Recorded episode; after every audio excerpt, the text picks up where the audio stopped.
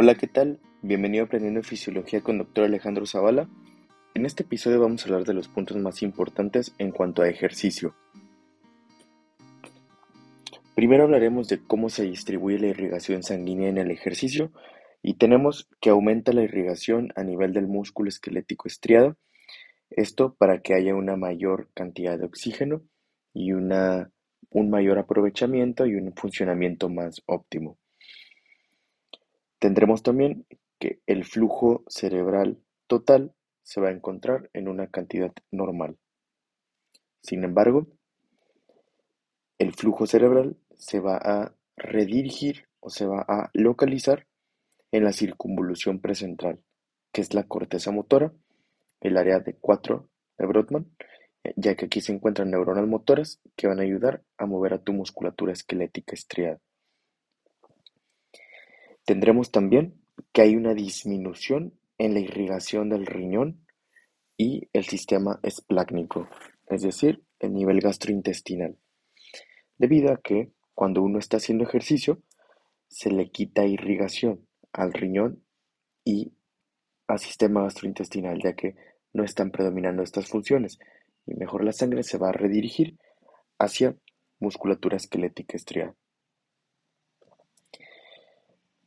Cuando estamos haciendo ejercicio, aumenta el flujo de sangre a nivel del músculo esquelético, como ya hemos comentado, y las razones de que aumente la sangre son las siguientes. Número uno, y más importante, es debido a una disminución en los niveles de oxígeno a nivel de ese tejido muscular. Esto es debido a que cuando uno está comenzando a hacer ejercicio, se gasta o se consume este oxígeno. Así que hay una disminución de oxígeno en este tejido. Si recordamos la teoría metabólica que vimos en episodios previos, recordamos que una baja de oxígeno provoca una vasodilatación. Así que este sería uno de los mecanismos por el cual aumentaría el flujo a nivel muscular. Otro motivo por el cual aumenta el flujo es un aumento del CO2, debido al que estar teniendo una mayor contracción de la musculatura, va a haber una mayor producción de CO2. Y si recordamos la teoría metabólica, el aumento del CO2 provoca una vasodilatación. En menor medida, pero también aumenta el flujo de sangre hacia el músculo, puede ser un aumento de lactato, un aumento de adenosina y un aumento de potasio a nivel de la musculatura esquelética.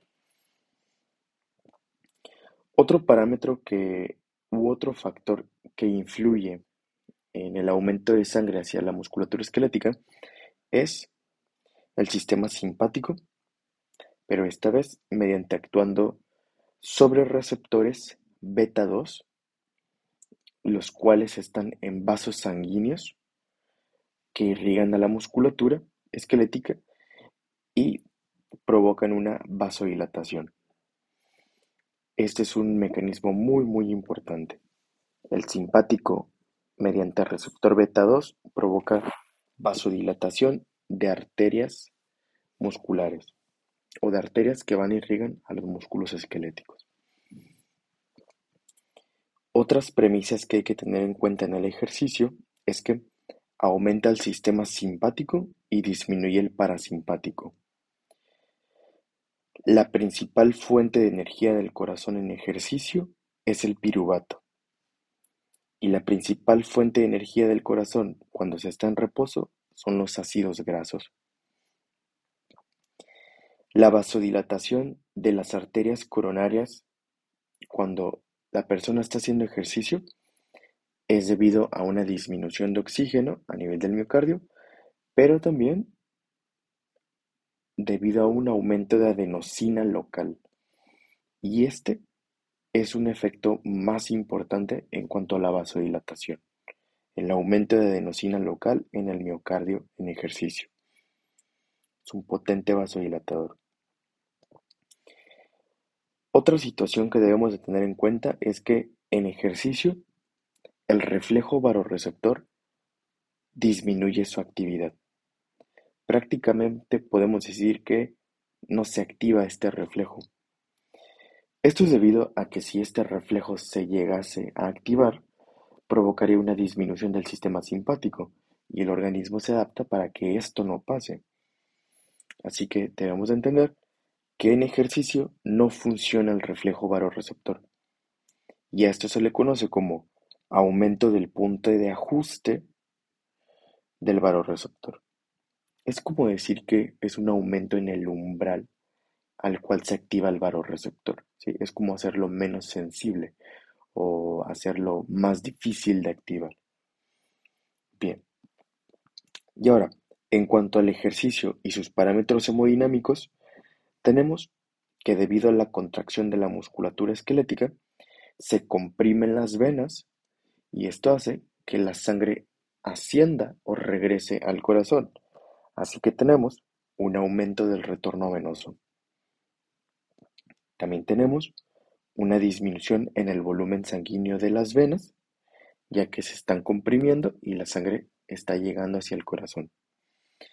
Tendremos también, debido a este aumento en la llegada de sangre al corazón, un aumento de la presión venosa central, ya que hay más sangre a nivel de la aurícula derecha.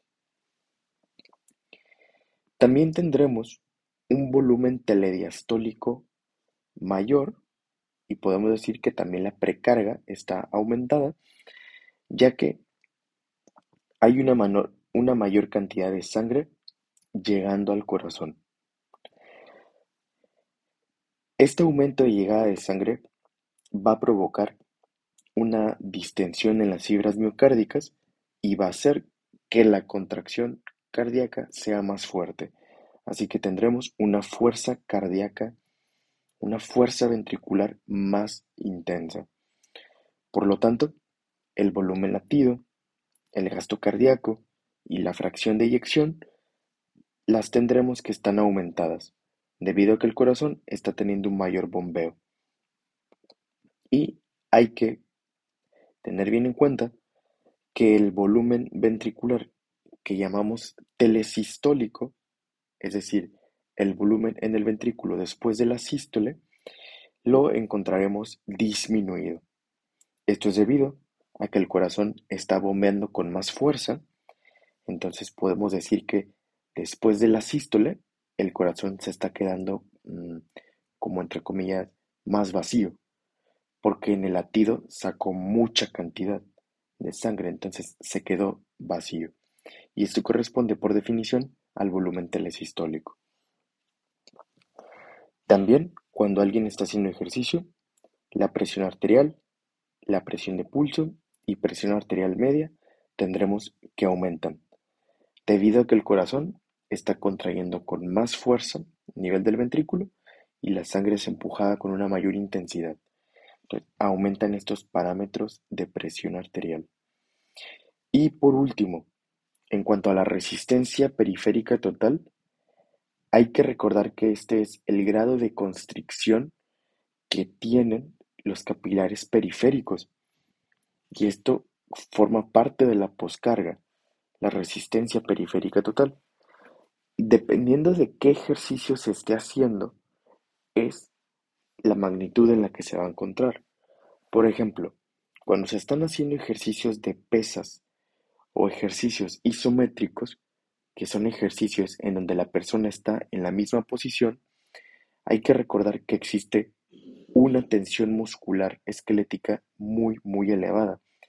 Esto puede llegar a comprimir a los capilares sistémicos y por lo tanto crear un efecto de vasoconstricción y tendremos entonces que estaría aumentada la resistencia periférica total o poscarga en este ejercicio de pesas o isométrico. Por otra parte, cuando se está haciendo ejercicio de tipo cardio o ejercicio isotónico, es decir, ejercicios en los que el músculo se está alargando y estirando, como por ejemplo correr, nadar, trotar, tendremos que aquí hay una disminución de la resistencia periférica total, ya que aquí, en estos tipos de ejercicio, lo que predomina es la vasodilatación por parte del sistema simpático mediante sus receptores beta 2. Y es que en este tipo de ejercicios no está tan sometido a tensión la musculatura, así que no está este grado de constricción como lo está en el ejercicio de pesas o isométricos. Así que bien, en este ejercicio de cardio o isotónico tenemos que la resistencia periférica total o poscarga estará disminuida. Y bien, con esto terminamos de revisar los puntos más importantes de ejercicio. Nos vemos en el próximo episodio.